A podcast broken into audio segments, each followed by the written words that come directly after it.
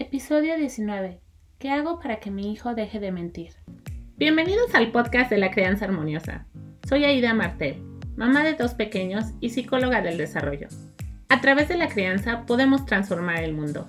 Acompáñame cada semana para ver esta transformación en nosotros mismos y disfrutar al máximo a nuestros pequeños. Hola papás y mamás, hoy vamos a hablar sobre la mentira.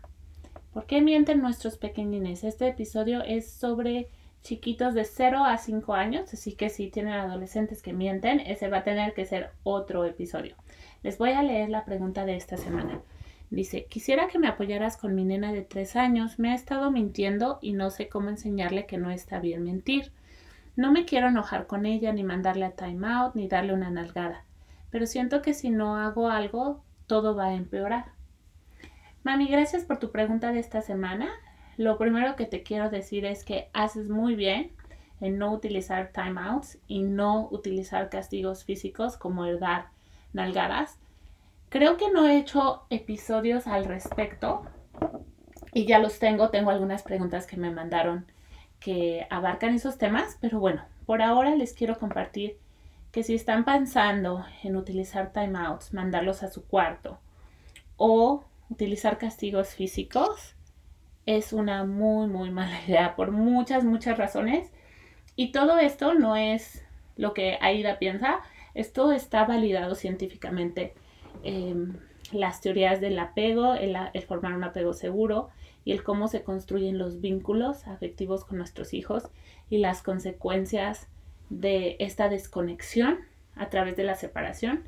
Em, hay mucha investigación al respecto que soporta los resultados y el hecho de que es una muy mala idea que atenta contra las necesidades emocionales de nuestros pequeños, la necesidad de seguridad de sentirse conectados.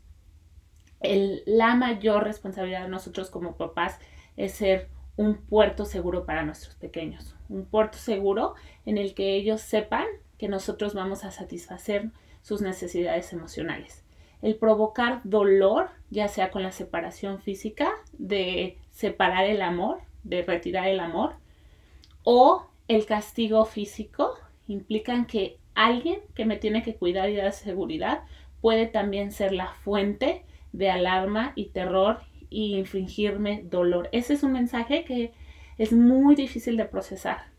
Después nos preguntamos por qué las mujeres buscan relaciones destructivas en las cuales los hombres tienden a ser agresivos verbalmente, físicamente y entran en un ciclo muy vicioso de igualmente de igual manera los hombres. Bueno, todo tiene que ver con los mensajes que aprendimos en la infancia y esto es una esto es una cuestión que, que cuesta mucho trabajo para el cerebro procesar el hecho de que la fuente de seguridad sea una fuente que infrinja dolor y por eso después las personas tienen problemas para relacionarse de forma saludable y de buscar vínculos que sean satisfactorios. Entonces es muy, muy importante, no importa lo, frustrado que estemos, no utilizar la separación física o psicológica como es los, los, la, los timeouts o el, el, abuso físico de nalgadas, pegar, pellizcar, aventar como un mecanismo para modificar la conducta. Eso, eso es eh, la base de, bueno, hay muchas heridas emocionales que podemos tener cuando crecemos como adultos y una de ellas es, es el rechazo y el abandono, la traición y la injusticia. Y muchos de estos métodos para modificar el conducta crean estas heridas profundas en nosotros. Entonces, muchas felicidades por no estar contemplando estos medios. Ahora, te voy a tranquilizar muchísimo con el tema de que tu hija está mintiendo a los tres años.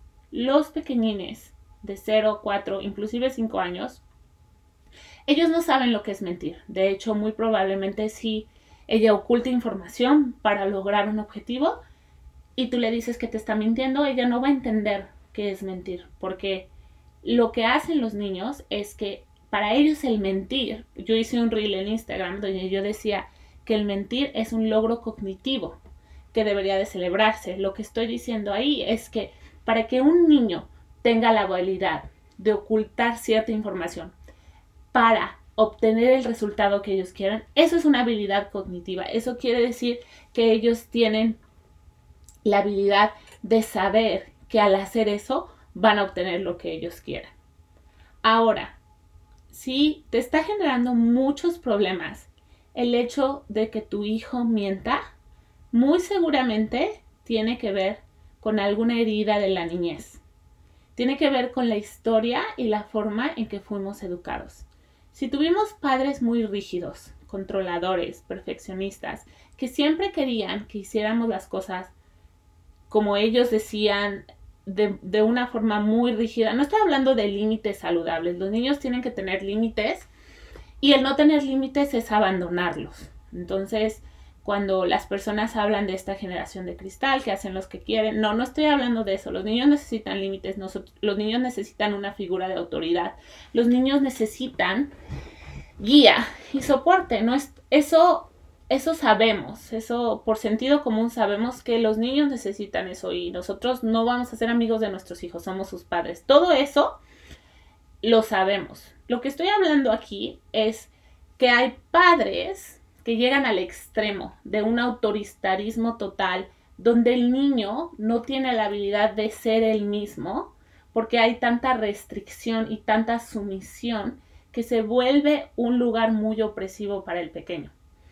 Si nosotros, la primera, todos los niños mentimos, en algún momento de nuestra vida vamos a ocultar información para obtener algo que queremos. Eso es, eso es parte de la evolución de nuestra cognición y, de, de nuestro cerebro. En algún momento todos los vamos a hacer. La pregunta aquí es, cuando tú mentiste por primera vez, ¿cómo reaccionaron tus papás? Si la reacción de ellos fue muy dura, si a lo mejor te pegaron, te gritaron, te mandaron al rincón, te dijeron que eras un niño malo, cuando tus hijos mientan, vas a tener mucha dificultad de no engancharte con esa respuesta porque tu cuerpo recuerda todo el estrés y la manera en que tus papás reaccionaron cuando tú hiciste eso. Entonces eso es muy importante tomarlo en cuenta porque es muy fácil que si nos enganchamos, provoquemos una herida en nuestros hijos que se siga postergando, en el que la mentira sea lo peor que uno pueda hacer y que mentir sea como que nosotros nos genera una reacción visceral, pero eso tiene que ver con la historia familiar de cómo fueron manejado el aspecto de mentir. Entonces, una chiquita de tres años es muy pequeñita, ella lo que va a hacer es ocultar información para obtener lo que quiere. Lo que es importante cuidar es qué tan rígido y controladores estamos siendo con esa pequeña de tres años. No estoy hablando de no poner límites porque como ya lo mencioné, los límites son saludables. Estoy hablando de que a lo mejor en algunas ocasiones en la que ella quiera obtener algo, si el control es excesivo, el único mecanismo para ella obtener lo que quiere va a ser la mentira. Entonces tenemos que estar muy atentos en qué circunstancias tendríamos que a lo mejor ser más flexibles para que ella no tenga que ocurrir a ese mecanismo de ocultar información. Y también podemos enseñarles, enseñarles que si ellos comparten lo que quieren con nosotros, nosotros podemos escucharlos y no tienen que ocultar información porque si no lo comparten nosotros, vamos a ser lo suficientemente flexibles en algunas circunstancias para satisfacer su necesidad. Muy importante cuando esa pequeñita, supongamos, en el ejemplo que me ponía su mami, que le da una bolita de pan y le dice, mami, ya me la comí porque quiere otra bolita de pan. En ese momento yo le puedo decir, mi amor, ¿ya te la comiste? Ay, sí, en serio. A ver, a ver, vamos a buscar la bolita de pan. Ah, ahí está. Y le puedo decir, mi amor, no te preocupes, si tú quieres otra bolita de pan, pídemela, mami te la puede dar. Pero ojo aquí, porque si nosotros ya le dijimos a nuestros hijos que no podemos darles otra bolita de pan hasta que se la terminen, pues obviamente no nos van a decir que ya se la terminaron, porque ellos quieren tener más bolitas de pan. Y en esas edades es muy común que los niños no se queden satisfechos con una cosa y que les cueste mucho trabajo procesar el hecho de solo tener uno. A medida que van creciendo, esto se les hace más fácil. Un niño de 5 años, si tú le dices, cuando te la acabes te doy otra, lo entienden perfecto, se la acaban y piden otra y no tienes esa necesidad como de tener más de una cosa. Pero a niños pequeños de 3 años, eso les cuesta mucho más trabajo.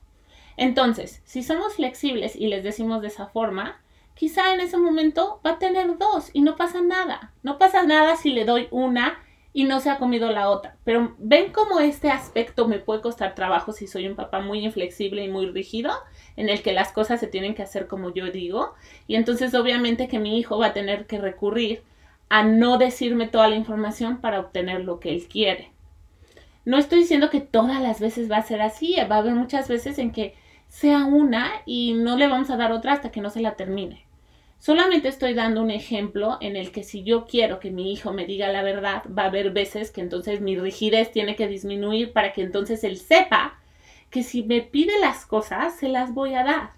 Este es el ejemplo clásico con edades más adultas, adolescentes, un adolescente que le dice a su mamá que necesita dinero para un trabajo de la escuela cuando en realidad va a ocupar el, dinero con sus amigos. ¿Por qué no dice la verdad? Porque sabe que si dice que va a ocuparlo con sus amigos, no le van a dar nada de dinero. Pero en cambio, si ese adolescente supiera que hay flexibilidad en su casa y que si pide el dinero puede pedirlo para sus amigos y se lo van a dar, entonces no habría ningún problema. Se pueden dar cuenta cómo la rigidez y el control para esconder información tiene que ver con el cómo respondan nuestros hijos. También es importante que, que si una chiquita está haciendo eso y nosotros la castigamos, le, le decimos que está mintiendo, que es una mentirosa. Las palabras de mentir todavía no es algo que cognitivamente ellos puedan entender. Si le explicamos y le decimos que mentir y va a decir, bueno, no estoy diciendo la información, obviamente van a, van a asociar los conceptos, pero lo mejor es no etiquetar y reforzar la mentira. Entonces en ese momento yo le puedo decir, mi amor, ay, ahí está la bolita, sí está la bolita. Y le puedo decir, mi amor, tú puedes decirme la verdad, si quieres otra bolita, mami te puede dar otra bolita. ¿Quieres otra bolita? Sí, ok, aquí está, ya tiene dos bolitas, por ejemplo. Nuestros hijos, las cosas que más nos generan conflicto son enseñanzas. Hay algo interno que curar, hay algo interno que sanar no cabe duda, no cabe duda que siempre que hay algo que nos cuesta mucho trabajo, que nos que genera reacciones muy em, no violentas, pero a lo mejor una generación exacerbada de emociones, tiene que ver con un trabajo personal. Y nuestros hijos, que son un espejo, nos van a hacer saber con la reacción que nosotros tengamos ante ello. Cuando una pequeñita de tres años miente, no hay ninguna razón para modificar la conducta de forma tajante. Si yo a esa pequeñita le grito, la mando a time out, inclusive un castigo físico, el concepto que ella va a internalizar es hay algo mal conmigo. Yo estoy siendo mala. Y como estoy siendo mala, entonces mis papás me están castigando. Este es un concepto que ningún niño de tres años debería de internalizar, porque los niños de tres años son puros en su naturaleza.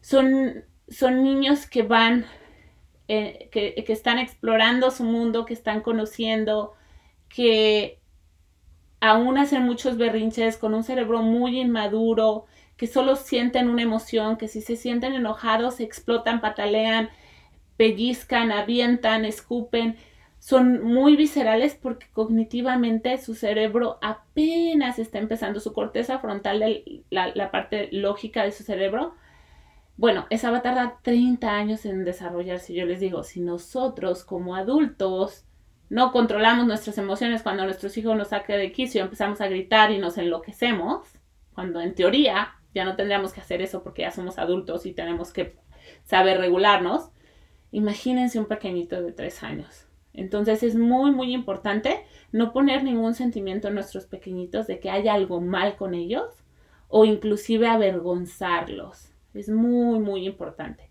Conforme van creciendo podemos decirle, no hay necesidad de decir mentiras, vamos a obviamente explicar qué es mentir y todo eso, pero en edades chiquititas no debería de haber ninguna necesidad. Si después nosotros notamos que nuestros hijos recurren a ese recurso, podemos hablar abiertamente con ellos y decir, mira, en nuestra casa podemos ser abiertos y podemos confiar en nosotros y decir la verdad. Siempre vamos a decir la verdad porque es la mejor manera de hacer las cosas y en nuestra casa nos gusta siempre hablar con la verdad, no nos gusta mentir. Pero esos son conceptos más que, que se pueden manejar más adelante. Si tu hija o tu hijo está mintiendo muy seguido, tenemos que analizar cuánto control tienes. A lo mejor estás teniendo, tu hijo quiere necesita más espacio, necesita más espacio para explorar, para, para ser libre. A lo mejor el control que tú estás ejerciendo es demasiado.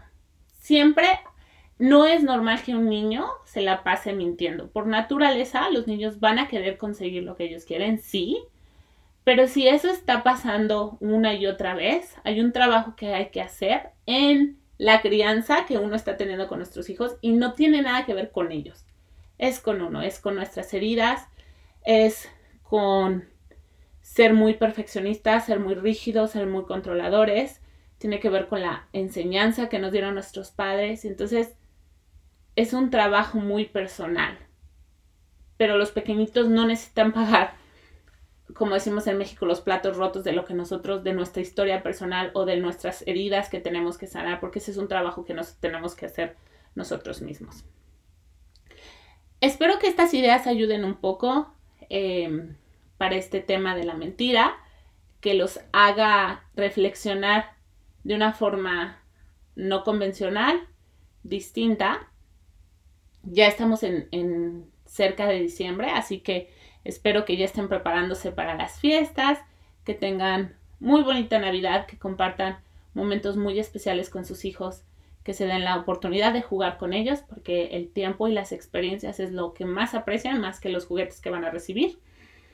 Y también recordarles que en enero del siguiente año voy a estar haciendo mi taller gratuito sobre la Semana de la Crianza Armoniosa, que no se pueden perder, no se la pueden perder, va a estar genial.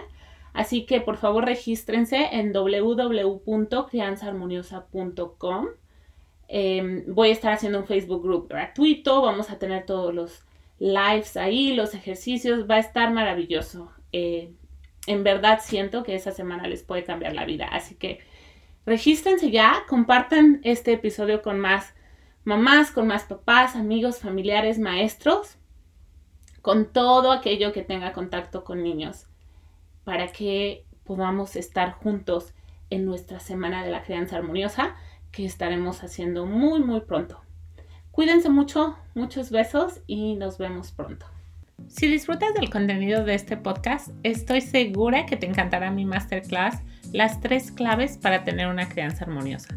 Esta clase te ayudará muchísimo a entender a tus hijos y te dará los fundamentos para que la temida etapa de la adolescencia sea mucho más sencilla. Puedes registrarte de manera gratuita en www.crianzaharmoniosa.com. Será un placer conocerte y resolver tus dudas. Nos vemos pronto.